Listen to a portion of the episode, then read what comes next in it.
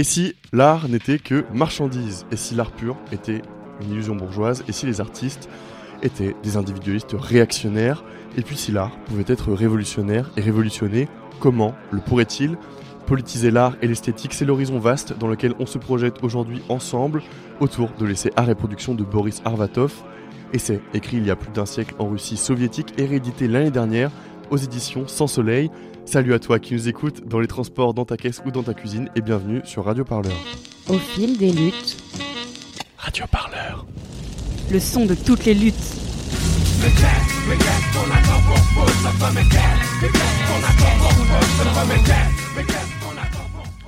Aujourd'hui, émission spéciale, on est en direct à l'intérieur du café librairie Michel Firck à Montreuil et en public. Un mot, Alexis, pour nous expliquer ce que c'est le café librairie Michel Firck Euh, le café librairie Michel Firck est un café et une librairie qui existe depuis bientôt euh, 11 ans. Euh, donc euh, des bénévoles euh, s'y relaient euh, depuis bah, ces on- ces 11 années et donc euh, on vend des livres, euh, du café, de la bière et euh, des livres d'occasion et neufs d'ailleurs. Et on organise des événements euh, sous divers formats et on est très content d'accueillir euh, une émission, euh, une émission, un podcast Et c'est ouvert de quand à quand? C'est ouvert du mercredi au samedi de 14h à 19h. Voilà. Écoute, merci Alexis. Avec nous autour de la table pour cette plongée dans la pensée de Arvatov, on a Vincent des éditions Sans Soleil. Bonjour Vincent. Bonjour. Et Claire Touvenot, traductrice en français de Arvatov. Bonjour. Bonjour. Alors Vincent, d'abord pour commencer, pourquoi rééditer Arvatov en français aujourd'hui? Alors, je dirais même édité, parce que réédité, ça a déjà été édité, euh, Claire, tu le sais? Pas en français. Non, voilà. Donc, euh, oui. Bah, bonne question. Bah, alors, pourquoi euh, éditer un texte comme ça? Bah, déjà, bon, dans le cadre de notre jeune maison hein, qui a. va bientôt avoir un an d'existence, quoi.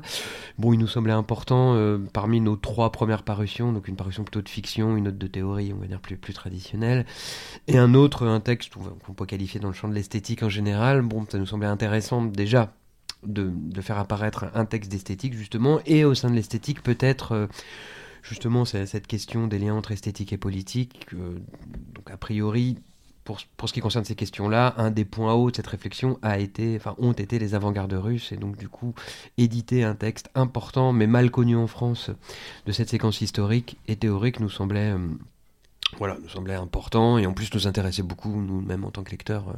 voilà, déjà, quoi.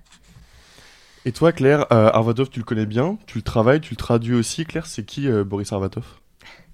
Alors, euh, je le connais bien parce que je l'ai, je l'ai, pas rencontré. Je l'ai rencontré uniquement euh, à distance d'un siècle, on va dire. Et en fait, il n'est pas très connu parce qu'il y a très très très peu d'informations sur sa vie. C'est une, une personne qui est absolument, qui est très centrale dans ce mouvement productiviste, constructiviste. On va revenir sur la définition, j'imagine, plus tard.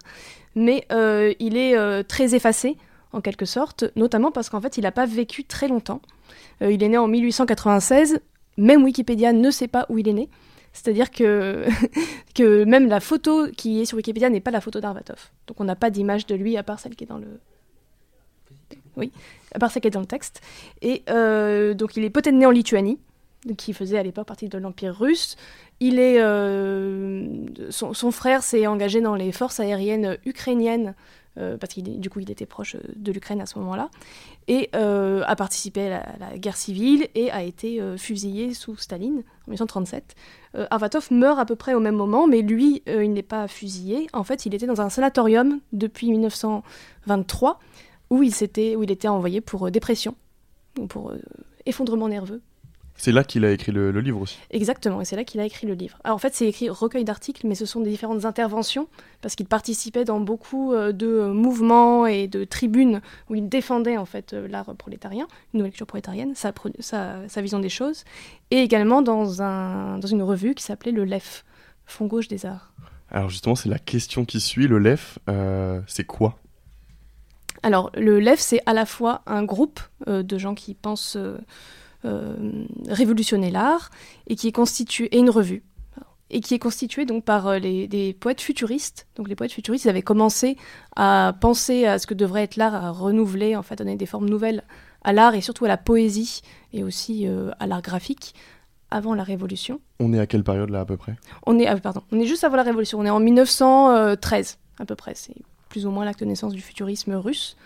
Euh, donc, euh, un des leaders de ce mouvement, c'est Mayakovsky, Vladimir Mayakovsky, qui était peut-être déjà bien connu des, du public français, et qui sera du coup le rédacteur en chef de l'EF, de Fond Gauche de l'Art, cette première revue. Mais il y a également avec lui des formalistes qui se sont intéressés aux mots en tant que tels, et qui sont aussi un peu connus en France. Il y a beaucoup d'essais qui ont été traduits. Et euh, également des militants, des théoriciens communistes, donc bolcheviques, comme Arvatov. Tout à l'heure, tu as évoqué un peu le constructivisme et le productivisme. Est-ce que peut-être on peut revenir dessus avant de, de s'intéresser à l'œuvre en, tant que telle? Moi, je veux ju- juste revenir sur un point sur pourquoi on a édité le, texte, parce que peut-être parler de Claire aussi. En fait, nous, c'est vrai qu'une des raisons pour lesquelles on a euh, voulu éditer ce livre, c'est qu'on connaissait aussi les, travaux de Claire en tant que, chercheuse euh, sur les avant-gardes russes justement, et on te connaissait déjà et on savait que tu avais euh, quelques projets de traduction en fait en cours, dont Arvatov. Voilà. Donc c'est aussi une autre raison finalement, voilà, qui, qui explique pourquoi on a voulu euh, faire ce travail avec toi. Voilà. Et il y a d'autres projets peut-être de réédition sur, ces, sur ce courant de pensée? Alors oui, alors pour l'instant c'est c'est un peu en cours de réflexion, mais on en a discuté justement avec Claire. hein. Il est fort probable que tout ça débouche sur euh, oui d'autres projets de traduction, peut-être même une collection. Hein. Soit centrée sur les avant-gardes russes, soit un peu plus large sur les modernismes, hein, mais toujours dans leur lien avec euh, la question politique. Bon, mais tout ça est encore un peu en, réflexion, et puis dépendra aussi de, ce que toi tu pourras nous proposer en termes de traduction, parce que les, on va dire, les, compétences de russophone sont pas si fréquentes. hein, et euh, voilà, donc c'est pour ça aussi qu'on est très content de, connaître Claire aussi. Bon, voilà, pour ces compétences de russophone qui sont voilà assez rares. Alors Claire, peut-être que tu pourras nous éclairer un petit peu maintenant sur ce que c'est que du coup le productivisme et le constructivisme en quelques mots. Oui, alors euh, constructivisme et productivisme. Alors en France, on connaît plus le constructivisme. On connaît des noms comme euh, Rodchenko, Alexandre Rodchenko, euh, Varvara Stepanova, etc., etc. Donc eux, ce sont des artistes qui se sont nommés les constructivistes parce qu'ils voulaient mettre au centre de leur activité artistique la construction de formes. Donc méthode fonctionnelle de construction des formes. Les productivistes, en fait, ce sont euh, pour la plupart des théoriciens, des penseurs, des militants, des activistes qui avaient peut-être une activité poétique pour certains d'entre eux, comme Tretiakov, et qui se sont euh, attelés, eux, plutôt à produire une théorie qui pense l'art au sein euh, des différentes manières de produire euh, la vie et la culture. Donc eux, c'est plus la théorie, et les constructivistes, c'est plus la pratique artistique. Donc on n'a pas vraiment d'œuvre productiviste. Alors, non, il y a des œuvres qui se réclament de l'art de production, qui sont celles notamment euh, faites par euh, Tretiakov, qui lui est à la fois euh, Sergei Tretiakov, qui est un membre du LEF également, qui est un poète futuriste avant la Révolution, et qui devient ensuite euh, un des leaders de la factographie, qui est un mouvement qui essaye d'appliquer le productivisme dans l'art. Et ça donne quoi très concrètement ce, ce genre d'œuvre? Alors, ce sont des œuvres qui essayent de, on va dire, de, de traiter de la réalité en prenant des éléments de la réalité, en les réagençant à l'intérieur, soit de discours, soit de reportages, soit de films. Mais c'est de traiter en fait tout ce qui existe, tout ce qui existe qui fait partie du réel, comme quelque chose qu'on peut réagencer. Mais ça part du réel. D'accord, bah écoutez, on va replonger dans cette pensée constructiviste après. Juste avant, euh, avant l'émission, je vous ai demandé de me sélectionner une archive à diffuser, et on va l'écouter tout de suite.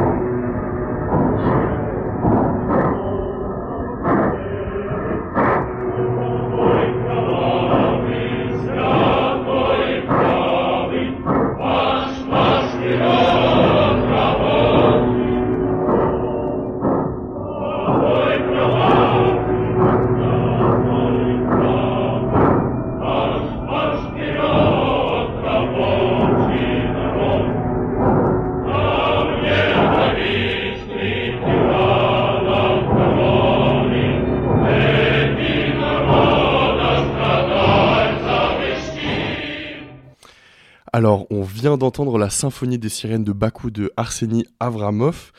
Alors, un peu surprenant peut-être pour euh, nos auditeurs et nos auditrices, pourquoi avoir choisi euh, cette symphonie?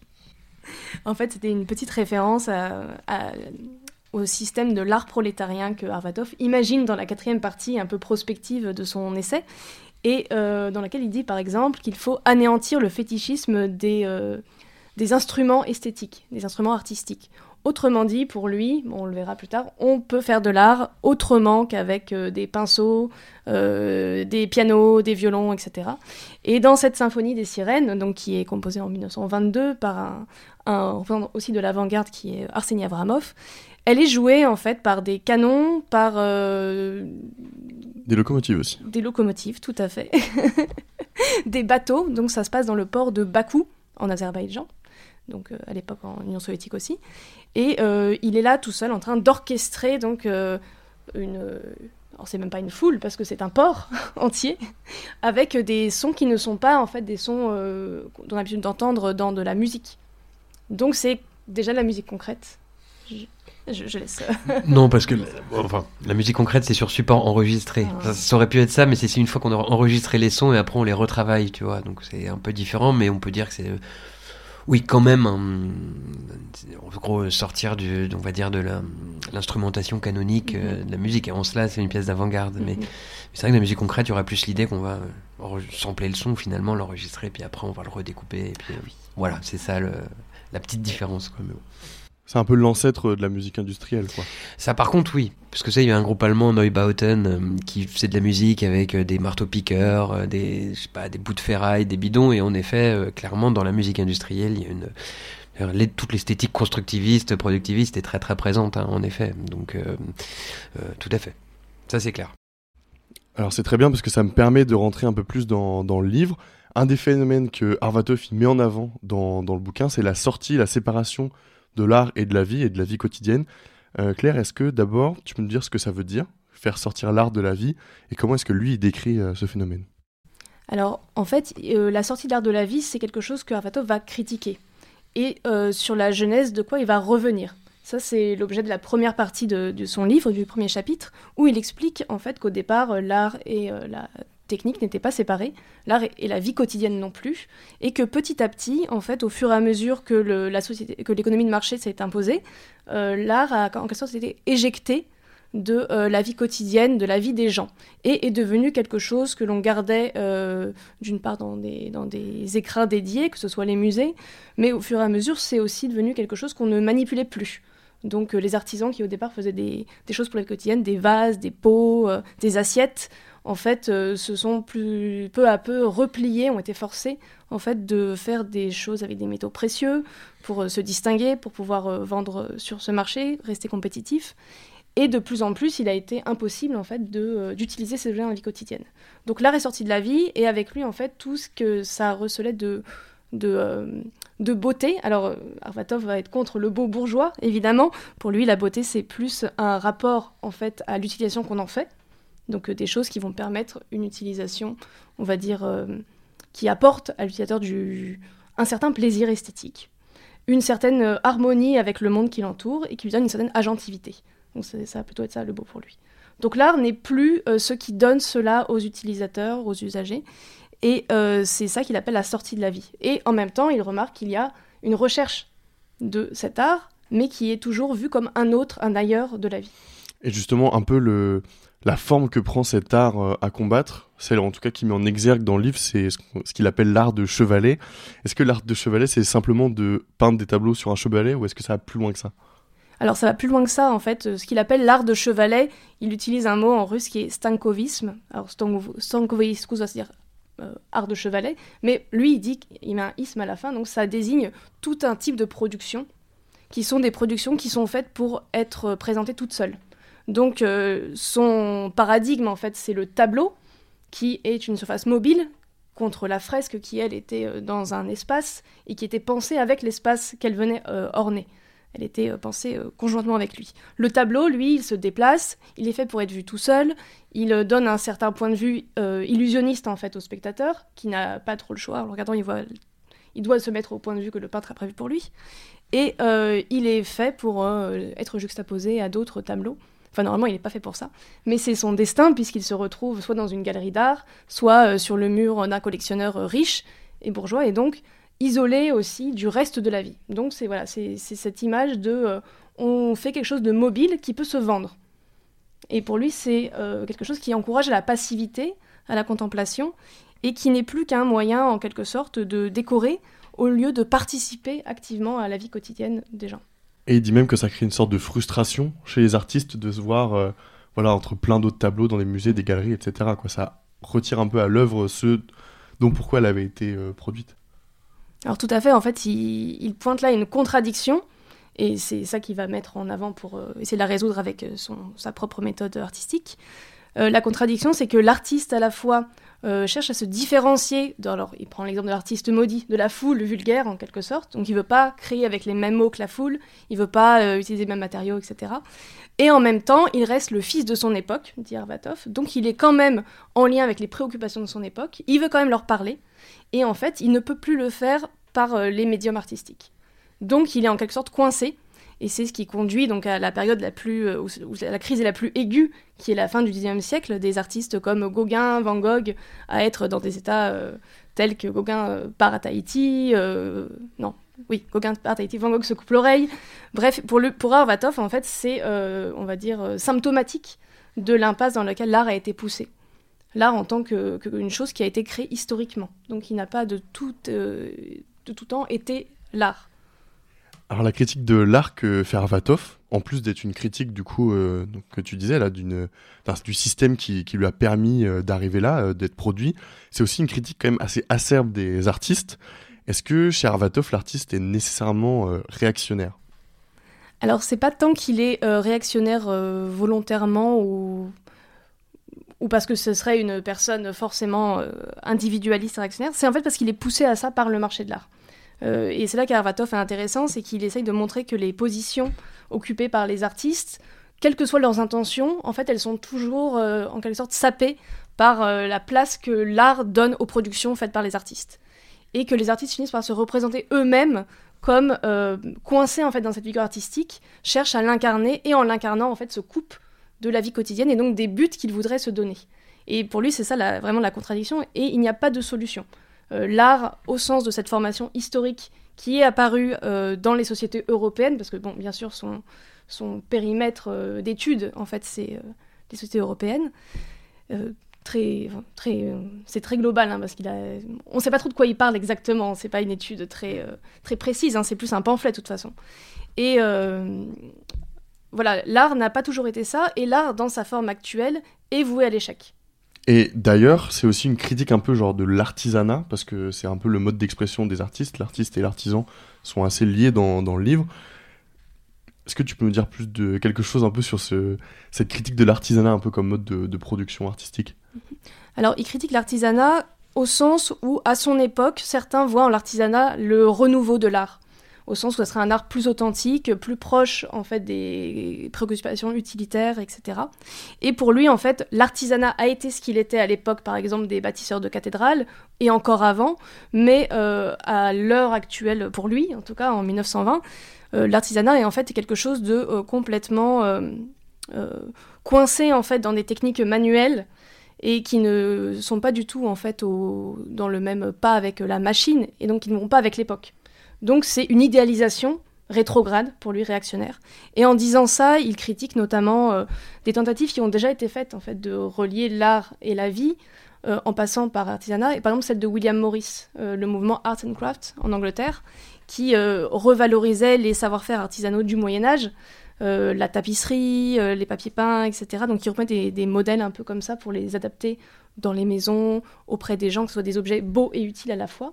Donc, en même temps, en vrai, il est assez proche de Maurice, en, réalité, beaucoup plus qu'il ne le dit. Mais lui, il critique vraiment euh, le refus d'envisager la machine comme euh, un objet, qui, une- un moyen de production artistique, et euh, l'idéalisation du Moyen Âge, qui lui paraît complètement anachronique. À mon avis, ce qui est intéressant aussi, c'est qu'il ouvre, enfin, il ouvre une, quand même une tradition qui est qu'on va penser les, pratiques plastiques comme imbriquées aux rapports sociaux. Enfin, voilà, il n'y avait pas de neutralité ou d'autonomie de la sphère artistique en soi, et que donc ça, je trouve, ça ouvre quand même une tradition de pensée, même durant tout le XXe siècle, de gens qui vont alors se revendiquer ou pas d'Arvatov d'ailleurs, mais bon, cette idée, voilà, qu'il n'y a pas d'autonomie de, l'art et que toujours la pratique artistique se, retrouve imbriquée au rapport social, là en l'occurrence marchand et capitaliste, parce qu'on est à cette époque-là, mais donc je pense qu'au cœur de sa critique, il y a ça, en partie, quoi. Hein voilà, que l'artiste n'est pas intentionnellement réactionnaire ou un esthète comme ça désincarné, mais parce que de fait, une pratique plastique, elle est toujours euh, de fait située et imbriquée au rapport social, il me semble. Pourtant, on pourrait se dire que la méthode artisanale permet au contraire de se réapproprier plus facilement les matériaux et les savoir-faire que euh, l'industrie. Oui, mais je pense que là, ce qui vise aussi, c'est une forme de fétichisation, pardon, j'arrive pas à le dire, euh, un peu tendanciellement un peu réactionnaire de ce qu'aurait été euh, un art du passé qu'on va idéaliser. Donc, il, il y voit pas, à mon avis, justement, c'est le cœur de sa critique de Maurice, il y voit pas une solution, à mon avis, euh, à ce que pourrait être un art bourgeois, autonome. voilà, je pense que, ouais, non, c'est une fausse solution, quoi. Voilà. En fait, il critique particulièrement l'usage, enfin, la fétichisation de la main en fait, le retour à la main contre la machine qui euh, forme la clé de, cette, euh, de cet éloge de l'artisanat chez d'autres penseurs. Et euh, lui, ça qui lui pose problème. Lui, dit il faut créer notre époque. Il faut créer les instruments que notre, notre époque nous propose. Et on ne peut pas juste imiter un modèle du passé. On ne peut pas juste aller réactualiser tout d'un coup l'artisanat sans faire un travail, en fait, qui consiste en effet à reconnecter l'art, quel qu'il soit, avec c'est quoi notre vie quotidienne aujourd'hui. Et pour lui, c'est ce travail qu'il faut faire, c'est cette connexion qui oblige à repenser et peut-être à jeter par-dessus le bord tous les moyens artistiques précédents. Alors avant de liquider ces, moyens-là, comme il le dit, on va peut-être euh, juste revenir un petit peu sur le monde dans lequel il vit, le monde capitaliste de l'époque. Est-ce que finalement, un peu comme pour Lukács quand il disait que la culture n'était pas possible euh, dans le capitalisme, l'art non plus n'est pas possible sous le capitalisme? Je peux commencer à répondre, tu, tu, tu, me, tu préciseras les choses. Alors, si je pense qu'il y a un arc bourgeois capitaliste, donc ça il, le niera pas. Simplement lui il vise, bah voilà, comme tu, parlais de Lukács, il y a un horizon propre à Lukács, on va dire, de viser une forme, voilà, une forme de vie émancipée, une forme de vie euh, désaliénée. Donc je pense que là aussi il y a, une critique de, euh, de, l'art marchand, de l'art bourgeois comme, comme forme d'art aliéné. Quoi. Et ça aussi c'est une thématique qu'on va retrouver dans toute la théorie critique et dans les, les esthétiques matérialistes. Donc je pense que c'est plus ça le mon avis, le, cœur de sa critique. Hein. c'est un certain type d'art, et un certain type d'art, à mon avis, qu'il faut dépasser. Je pense que c'est ça, voilà, c'est une pensée dialectique, je pense. Il y, a vraiment ça qui est au cœur de son travail.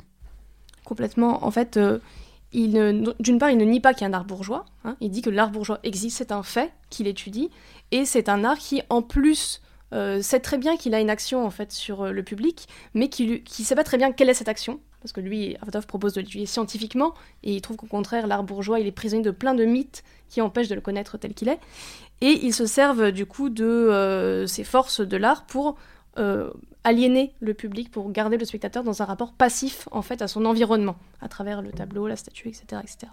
Ça c'est la première chose. Deuxième chose, c'est qu'en fait, euh, Arvatov, il est dans une société qui n'est plus capitaliste. Justement. Comme pour lui, ce qu'il pense, c'est possible uniquement dans cette petite fenêtre qui vient de s'ouvrir avec la révolution russe en 1918. Et d'ailleurs, c'est le combat en fait de tout le LEF et aussi d'un mouvement qui s'appelle le Prolet Cult, auquel Arvatov appartient également, qui est un mouvement, une organisation qui était au départ indépendante du parti euh, bolchevique et qui euh, défendait en fait un art prolétarien, une culture prolétarienne faite par les prolétaires eux-mêmes. Donc qui euh, consistait à ne pas reprendre les formes bourgeoises, mais à inventer de la base, en quelque sorte, euh, une nouvelle culture, c'est-à-dire des nouvelles pratiques, des nouvelles représentations, des nouvelles images du travail, de la vie collective de la société. Vincent, tu voulais rajouter quelque chose? Oui, parce que finalement, il y a quelque chose qu'on n'a pas évoqué, mais il y a aussi l'idée de sortir de l'art du musée. Aussi, qui est quand même quelque chose qui est très importante dans les avant-gardes russes, hein, et qui, court tout au long du texte, hein, d'où le paradigme un peu de la production, de l'usine, qui finalement vient quelque part remplacer euh, un rapport contemplatif à l'art que symboliserait le musée, pour lui opposer un rapport productif euh, à l'art et aux pratiques plastiques. Bon, bah lui, Karvatov, évidemment, euh, on va dire fils de son siècle et fils de son époque, euh, pense conjointement avec ce qui se passe en Russie à l'époque. On est vraiment au tout début de la révolution russe, dans lequel pas mal de fenêtres sont encore ouvertes. Ça, il faut le... Voilà. Alors si la révolution russe a créé un peu les possibilités de créer un art nouveau, un art prolétarien, etc., je trouve qu'on a quand même en tête, quand on parle de l'art en, en Union soviétique, directement du euh, réalisme socialiste, etc. Ça, c'est pas quelque chose qui lui aurait forcément plu, non? Pas du tout. Pas du tout. Et, et tous ceux qui sont au sein de cette mouvance du LEF, en fait, vont se battre contre les tenants du réalisme socialiste. En fait, pour eux, ils défendent autre chose. Pour eux, il suffit pas d'emplacer le contenu des œuvres par des travailleurs pour que ça devienne de l'art révolutionnaire. Pour eux, c'est les formes qu'il faut révolutionner et ça ne peut partir que du travail lui-même et de la production elle-même. Donc, euh, en fait, à ce moment-là de l'histoire de la révolution russe, euh, les choses ne sont pas fixées. Au contraire, il y a un grand débat parmi euh, toute la sphère culturelle artistique. Alors, ce qu'on appelle les avant-gardes, en fait, c'est un terme rétrospectif. hein. À l'époque, ils se, se disaient pas avant-garde, même s'ils pouvaient penser ce rôle. Ils se disaient artistes de gauche. C'est l'art de gauche. Et l'art de gauche, c'est l'art qui rompt avec les formes précédentes, tout simplement. Et au sein de cette mouvance, en fait, ils ont tous des orientations différentes, ils essayent tous de conceptualiser ou au contraire de pratiquer, et ils sont pas forcément d'accord entre eux.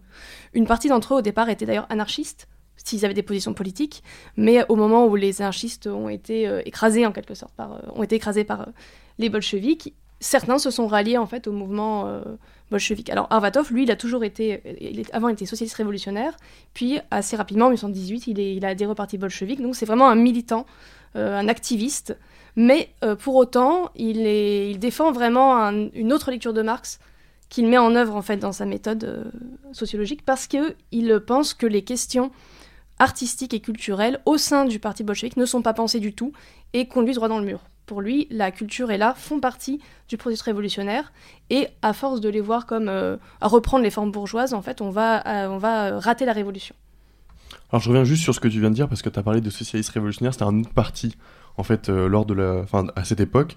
Et d'ailleurs il me semble qu'ils étaient quand même assez proches euh, des paysans euh, révolutionnaires, etc. Qui eux pourtant étaient plus dans bah, récupérer un peu ces techniques artisanales, etc. Donc c'est quand même assez drôle de voir l'évolution de, de Arvatov par rapport à ça.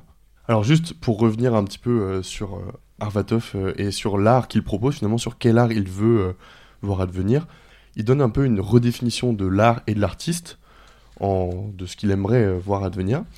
Il définit un peu l'artiste comme un producteur de forme, comme un technicien de la forme, comme euh, bah, celui ou celle qui a une maîtrise avancée, donc des formes euh, plastiques, etc. Mais du coup, c'est quoi un peu la place de l'esthétique et du style euh, chez lui? C'est une question assez, assez complexe en fait, je pense, parce que euh, il y a quand même cette idée que, à mon avis, aussi de liquider l'esthétique comme, comme sphère autonome, je pense. Enfin, tout, après, tout dépend quelle définition on donne à ça. C'est encore un autre. euh, Mais euh, moi, je pense qu'il y a cette idée. euh, voilà, il y, a- un peu un grand rêve des avant-gardes. qui visait quelque part d'un espèce dépassement de toutes les formes séparées, de toutes les sphères qui auraient été un peu séparées au, sein d'un peu d'un comment dire d'un process unitaire qui est celui de la production. Je sais pas ce que tu en penses, Claire, mais c'est à mon avis comme ça qu'il faut, qu'il faut comprendre sa démarche. Donc je suis pas sûr, mais ça tu, tu me corrigeras peut-être que Arvatov soit un penseur du style, pas en tout cas dans des formes, euh, dans la forme où on l'a entendu très longtemps. Je sais pas ce que tu en penses. Oui, en fait, lui, il n'essaye pas de penser un style particulier, il donne pas de contenu à cet art prolétarien, il donne juste des grands principes qui sont euh, à la fois des principes qui critiquent ce qu'il y avait avant. Donc euh, voilà, il faut anéantir le fétichisme des matériaux, le fétichisme des outils de production, le fétichisme des formes. Et euh, les grandes lignes qu'il donne pour l'art futur, l'art prolétarien, puisqu'il ne, veut pas l'inventer lui-même. Justement, il ne se met pas à la place en fait, des gens qui vont l'inventer.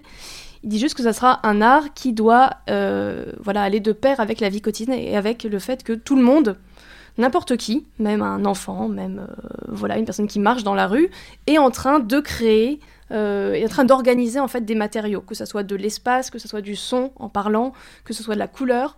Tout le monde, n'importe qui, est déjà engagé dans une pratique créative avec son quotidien. Et euh, l'art sera juste une façon en fait de de- d'outiller cette pratique et de permettre à chacun euh, d'exprimer, alors ses propres buts, mais en même temps il a une pensée collective, c'est-à-dire que c'est pas une société complètement individualiste ou de dandy. Il s'oppose un peu à la figure du dandy.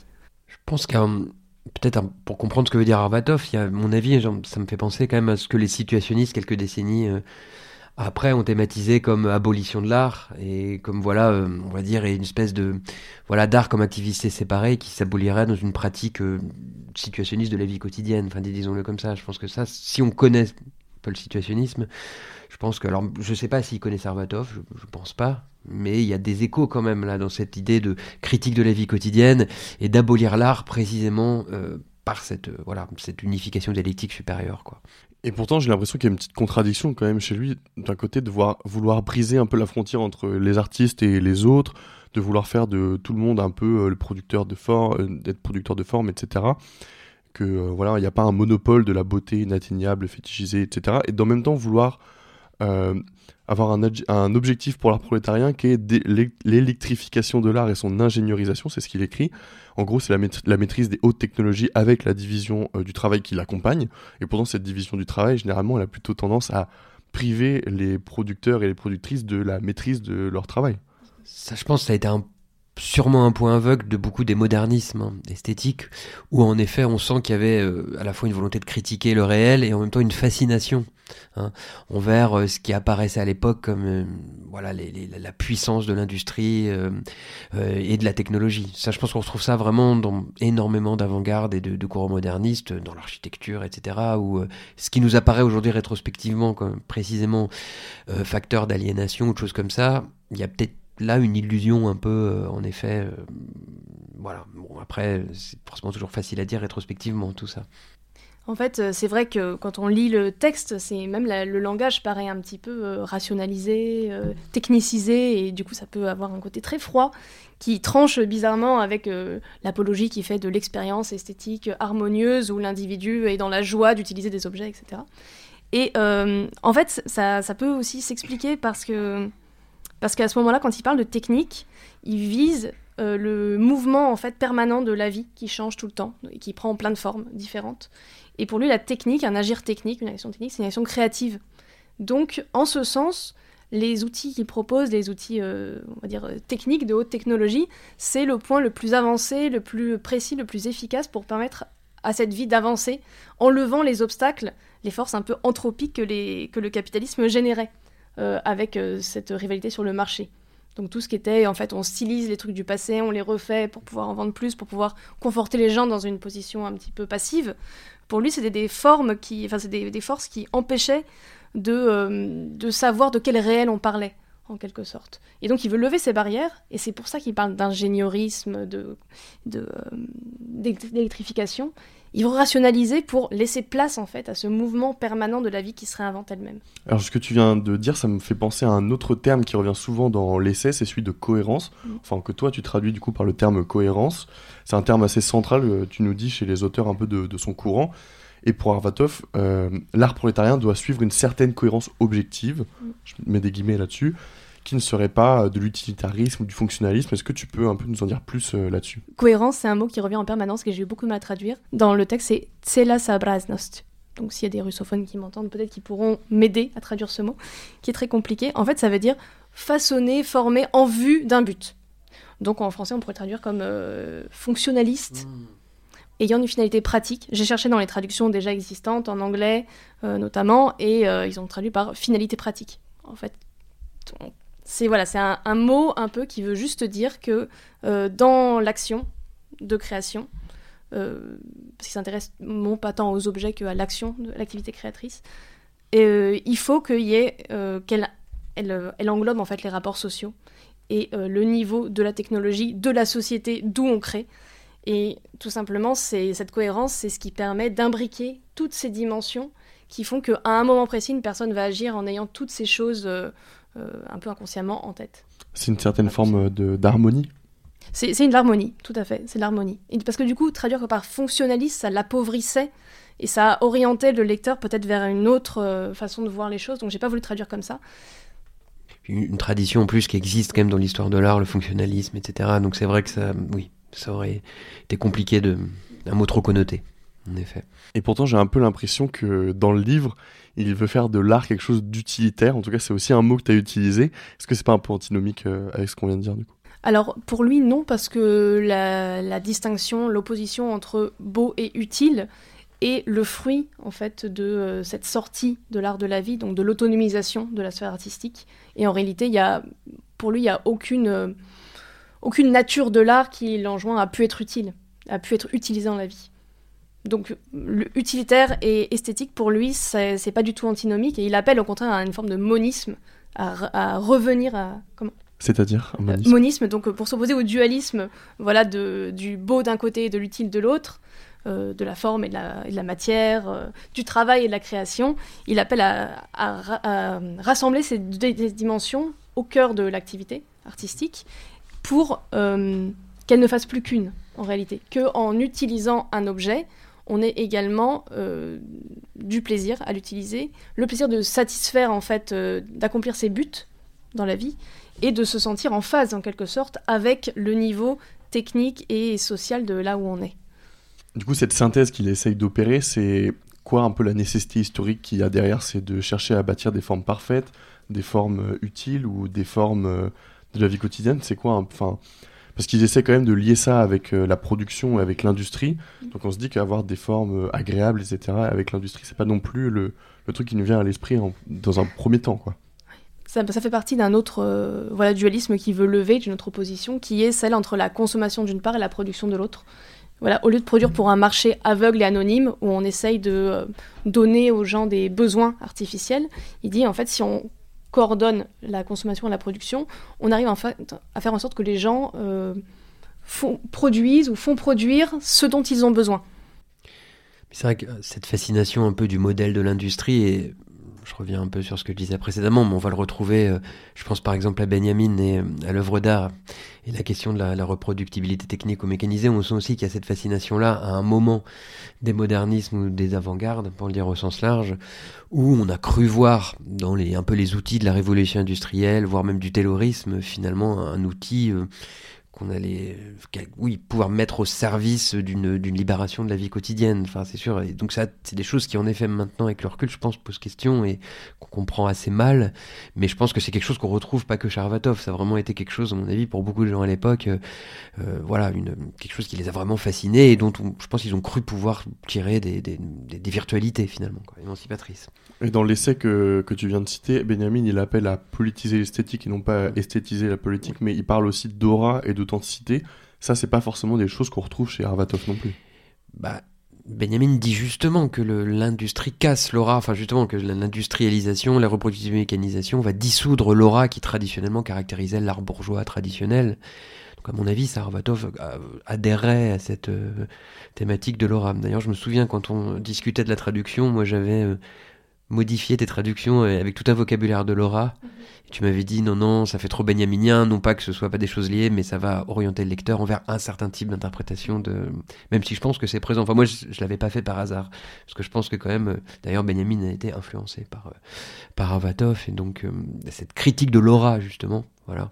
Ça, je pense que c'est quelqu'un de quelque chose d'important chez lui. Oui, oui, tout à fait. Mais en plus, c'est vrai que dans les termes, comme c'était pas exactement le mot aura, euh, je voulais pas orienter le lecteur vers cette lecture, mais par contre, par contre, c'est sûr qu'il est en train d'ouvrir ce champ, de tâtonner et d'aller dans la même direction que celle où Benjamin va ensuite aller et d'autres d'autres après lui également. Et en effet, euh, il critique cette notion d'aura comme étant un des éléments qui sert à euh, obscurcir notre vision de l'art et à fétichiser et à mystifier l'art. Et son but, c'est de démystifier l'art, en disant l'art n'est pas une chose qui nous tombe du ciel de toute éternité, c'est quelque chose qu'on a enrobé de ces notions de génie, de beau, etc., d'aura, mais en réalité, euh, c'est quelque chose dont, dont on peut euh, prendre possession. Il faut rendre les moyens de production aux gens de l'art. Alors justement, avant de venir à cette partie euh, de Arvatov, un petit peu où on remet en, on redonne un peu aux, bah, aux personnes qui produisent la production. Est-ce qu'on n'a pas quand même chez Arvatov, avec cette volonté, cette nécessité même pour lui de collectiviser euh, la vie quotidienne et la production de la vie quotidienne, un risque d'une sorte de gigantesque euh, standardisation, voire d'homogénéisation de la vie en général? Bah C'est sûr que le standard n'est pas un gros mot dans le, dans le lexique, on va dire, des, des artistes de gauche, voire euh, parfois même il est valorisé.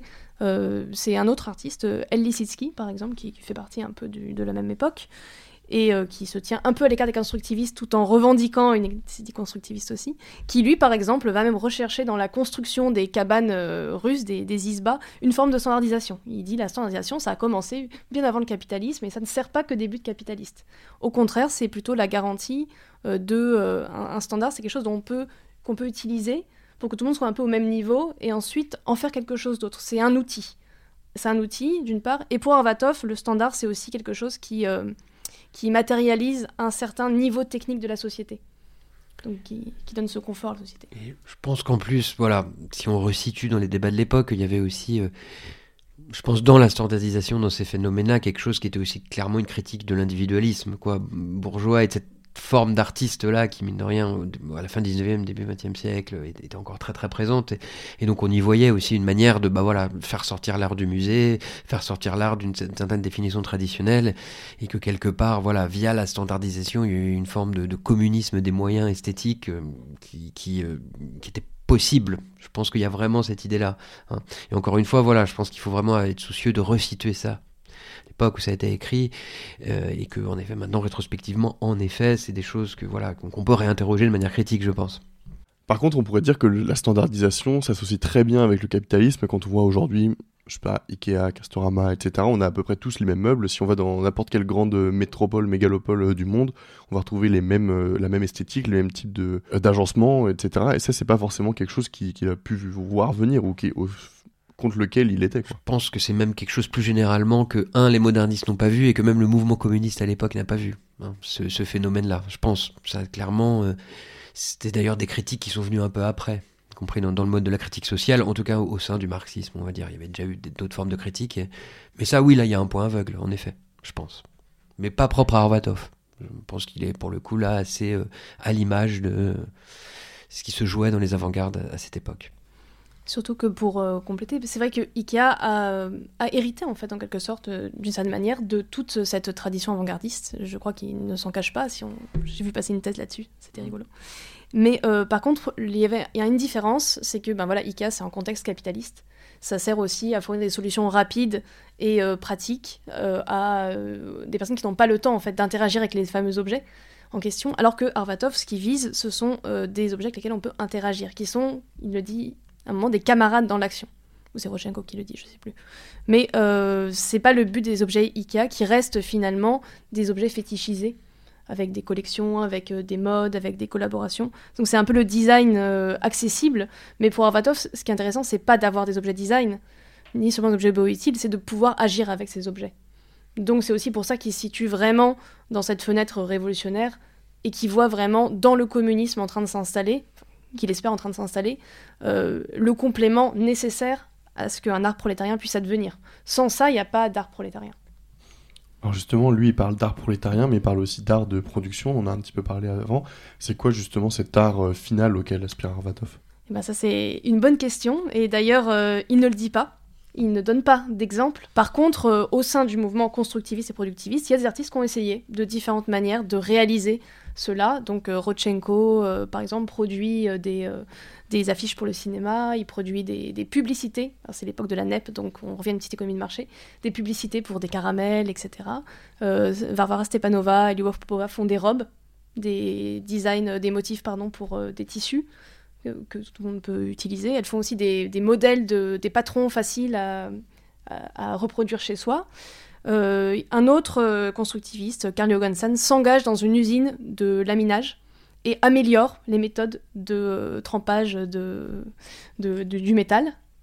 ça a été documenté il n'y a pas longtemps. En fait, il y a mille voies, mille façons de le comprendre, et chacun s'est un peu emparé de ça. Généralement, ça s'est pas très bien passé, au sens où ils n'ont pas été accueillis à bras ouverts dans les usines, pour le peu d'expérimentations qui ont eu lieu.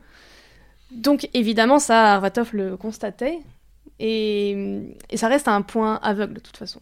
Il ne dit pas ce que ça doit être parce qu'en fait, il n'est pas en train de le construire euh, pratiquement. Il euh, essaye juste de lever les obstacles épistémiques et théoriques qui viennent de la façon dont on considère l'art à travers le temps. Justement, les considérations qui portent sur l'art, sur la production, etc., elles sont issues du contexte révolutionnaire de l'époque, ça on l'a dit tout à l'heure. Et pour lui, dans la période qui précède le socialisme, donc euh, dans la période duquel il est sorti, un peu, si on peut dire ça comme ça, le prolétariat doit utiliser l'art comme moyen d'organiser la classe, donc la classe euh, prolétarienne en général. Ça, comment est-ce que ça peut se faire? Comment est-ce que l'art peut être un outil d'organisation? Alors ça dépend de quel art on parle, justement. Euh, là, la condition sine qua non, c'est que euh, l'art doit être démystifié. Donc, pour Avatar, ça veut dire rationalisé, appuyé sur des connaissances en termes psychologiques, en termes scientifiques, qui sont beaucoup qui sont en fait utilisables par tout le monde. Euh, et, donc, du coup, si on, va dans ce sens, euh, actuellement, ça serait plutôt de l'ordre de l'investissement de tout type de pratique. Et donc, de faire en sorte que tout le monde soit un petit peu, euh, alors pas polytechnicien en sens de polytechnique, mais sache tout faire. de réintroduire, par exemple, de la pratique, notamment dans, l'éducation, de la pratique manuelle, pas que artistique, hein, mais euh, aussi euh, juste euh, apprendre à coudre, apprendre à manier des outils. Actuellement, les cours de techno vont disparaître au collège, donc on fait un pas de plus vers la fétichisation de l'art, d'autant plus, faire la division du travail. Euh, mais ce serait peut-être à ce niveau-là qu'il y aurait des choses qui permettraient d'organiser. C'est-à-dire que si les gens ont confiance en leur euh, potentiel euh, créa- créatif, créateur technique, et pour le c'est un peu la même chose, euh, ils seront beaucoup plus enclins à faire, à fabriquer, à entrer dans une relation euh, transformatrice avec l'environnement. Et c'est là en fait qu'il y a une potentialité de l'art et pas au sens de qu'est-ce qu'on va chercher dans l'art actuel, ce qui s'appelle art, hein, ce, qui est, ce qui est estampillé art. C'est pas ça pour Arvatov qui va organiser la classe. Moi, ça m'a fait aussi penser c'est, toutes ces thématiques-là, à ce qui a pu jouer du côté des musiques populaires, avec la, notamment des musiques électroniques, finalement, avec la démocratisation du home studio et toutes ces choses-là, finalement, qui sont une, toute une série de savoirs techniques qui avant étaient réservés à des, techniciens, finalement. Donc, une, une sphère séparée, parce que voilà, c'était compliqué, c'était cher, c'était coûteux, et puis c'était un savoir technique assez inaccessible, et que finalement, on se rend compte que par la démocratisation de ces outils et un certain usage de la technologie, bah, on, ont émergé toute une série de, de formes musicales. euh, et ça, me semble que là, il peut y avoir un écho un peu lointain de, de ce qui a pu être théorisé à l'époque. Alors tout là, toujours en contexte capitaliste, évidemment, mais dans le rapport à la technique, là, qui pourrait être un rapport voilà, un peu émancipé, entre guillemets, à la technique, je pense que là, on peut trouver des choses, par exemple.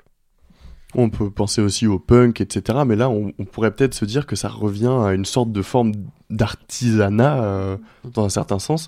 Mais juste, on arrive bientôt à la fin de cet entretien. J'aimerais savoir un petit peu comment est-ce qu'on pourrait transposer euh, ce que dit Arvatov à l'époque, ce qu'il écrit à l'époque, euh, toutes ces théories, etc., à aujourd'hui. Qu'est-ce que ça pourrait être un art révolutionnaire aujourd'hui, selon vous, si on partait un peu du point de vue de, de Arvatov? Bah, je pense que c'est très dur à penser euh, sans la première étape qui est de d'éduquer en fait à, à l'art, c'est-à-dire au savoir technique ici. Je pense que ça, ça peut se réaliser. Enfin, de mon point de vue, il faut commencer par euh, remettre en fait de la technique au sein de nos vies. Alors de la technique pas au sens euh, de la haute technologie, mais euh, un agir technique en rapport avec ce qui nous entoure. Et c'est la première étape. Et après, je sais pas ce que ça va donner. Je pense que c'est aussi un peu difficile sans le mouvement révolutionnaire qui l'accompagne. C'est un peu difficile à penser, voilà, parce qu'il faut vraiment qu'il y ait, à mon avis, un lien assez étroit entre les deux. Donc, euh, voilà, parce que je pense qu'Arbatov est très clairement le fils de la révolution russe. En tout cas, quand il pense ça. Donc là, c'est un peu difficile de répondre à cette question-là. Et puis, d'autant plus avec toutes les discussions qu'on a eues, où comme on, peut constater comment l'histoire du XXe siècle a piégé toute une série de débats. On parlait d'IKEA, etc. Enfin voilà, donc tout ça est vraiment compliqué, je pense. euh, euh, c'est très compliqué de répondre à cette question, je pense. Pas de souci. Alors Claire, avant de clôturer cet entretien, j'aimerais me- bah, me tourner vers toi pour une dernière question. Arvatov, en parlant d'art et de production, il pose finalement une question un peu plus large, qui est celle de, en fait, comment est-ce qu'on veut vivre? Est-ce que c'est un truc que tu partages? Ah bah oui, bien sûr, parce que d'une manière très étonnante, euh, tout ce qu'il dit, ça aboutit pas vraiment à un fonctionnalisme pauvre et, euh, et euh, vraiment froid et métallique. En fait, il arrête pas de faire l'apologie quand même d'une expérience vivante, de la joie, de l'harmonie, etc. Et en cela, moi, je trouve qu'il est assez proche des socialistes qu'on appelle utopiques. Finalement, il est plus proche de William Morris qu'il ne le pense. Mais euh, c'est vraiment, il a des, termes qui ressemblent un peu à ceux que John Dewey, par exemple le philosophe John Dewey, euh, utilise quand il parle de l'art comme expérience. Et, euh, quand il dit comment voulons-nous vivre, et cet essai en fait est un, combat, est une arme de combat dans le combat qu'il mène pour, pour une autre vie, une nouvelle vie. Je pense qu'il a raison de poser la question et de se dire d'abord bah, dans quoi nous vivons et comment est-ce qu'on peut refuser pour euh, s'opposer pour faire autre chose à la place. Je trouve qu'il nous donne un peu de, jeu dans euh, la situation où on est. Ça nous permet de, qui est un peu, qui semble un peu rigide. Ça nous permet en fait de réintroduire du jeu et de la liberté là où on est. Alors si j'ai dit euh, comment voulons-nous vivre, c'était c'était une référence à un texte que toi tu as écrit et qui a été publié sur le site des éditions Sans Soleil. En tout cas, on va finir cet entretien là-dessus, à moins que tu veuilles rajouter quelque chose. Parce que c'est sur le site des gens sans soleil, mais au départ c'était publié dans une revue de théâtre euh, qui s'appelle Incise, revue Incise, euh, théâtre de Gennevilliers, qui nous ont fait l'autorisation de l'aimable autorisation de republier ce texte. Eh bah, merci pour la précision. Merci à toi d'avoir accepté l'invitation. Merci à toi, Vincent, aussi d'avoir accepté notre invitation. Merci beaucoup. Merci à la librairie Michel Firck, bien sûr, de nous avoir accueillis à Montreuil Métro Croix de Chavaux. Et d'ailleurs, vous pouvez vous procurer ici, peut-être demain, le livre de Boris Arvatov, Art et production paru aux éditions Sans Soleil. On se quitte avec euh, Graviator du groupe Bioconstructor. À la prochaine sur Radio Parleur.